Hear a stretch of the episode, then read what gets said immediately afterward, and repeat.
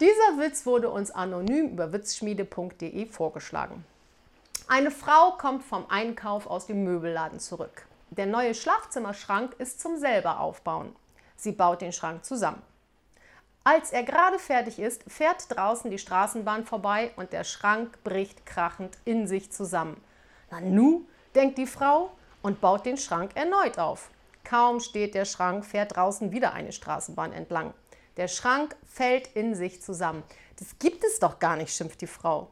Als der Schrank bei der nächsten Straßenbahn wieder zusammenbricht, hat sie die Faxen dicke und ruft beim Möbelladen an und bittet um Hilfe. Es kommt ein Monteur, der sich die Sache einmal genau anschauen möchte. Nun baut der Fachmann den Schrank auf und sagt zu der Frau, ich stelle mich jetzt in den Schrank, Sie schließen von außen die Tür und ich schaue nach, warum der Schrank zusammenbricht, wenn die nächste Straßenbahn vorbeikommt. Gesagt, getan.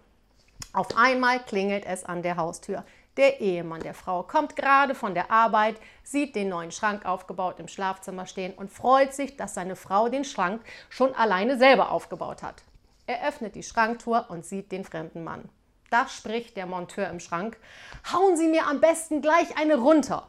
Wenn ich Ihnen jetzt erzähle, dass ich auf die nächste Straßenbahn warte, glauben Sie mir das sowieso nicht.